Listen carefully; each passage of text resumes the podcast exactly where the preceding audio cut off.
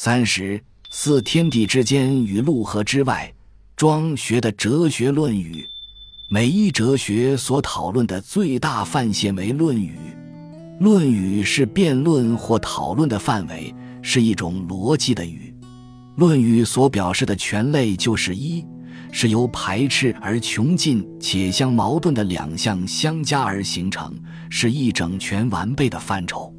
游子不与怪力乱。神即位之生，焉知死的主张，可知儒家的《论语》仅在此事。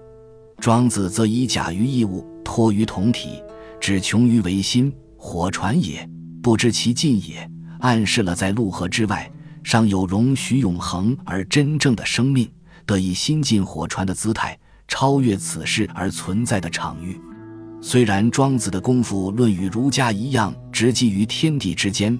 庄子的修行均紧扣在人间十倍长生老病死之我，因而以不择地安之作为行孝的极致，也就是在天地之间的场域存有于世的时间，子女对亲上都有等同于儒家所主张的孝敬与爱事。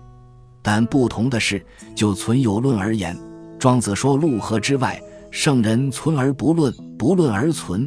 即便不论，却肯定有陆河之外的存在。可见天地之间并非庄学《论语》的极限。庄学于概念上仍肯定陆河之外的存在。此亦肯定陆河之外的生命观，以生后死前加生前死后的生命相连为生命之全符，让庄子能在父母临终时，因明白死生如四季交叠。昼夜推移般的自然，故能通乎命地齐同死生，不复因执着此身、抗拒死亡而内伤其身。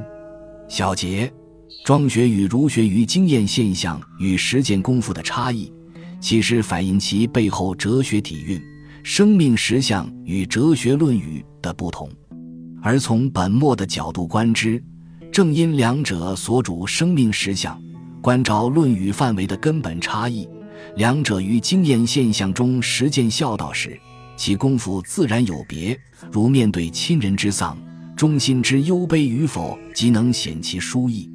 由此可见，庄子的哲学底蕴与孝行见履间有着紧密之扣合与系连。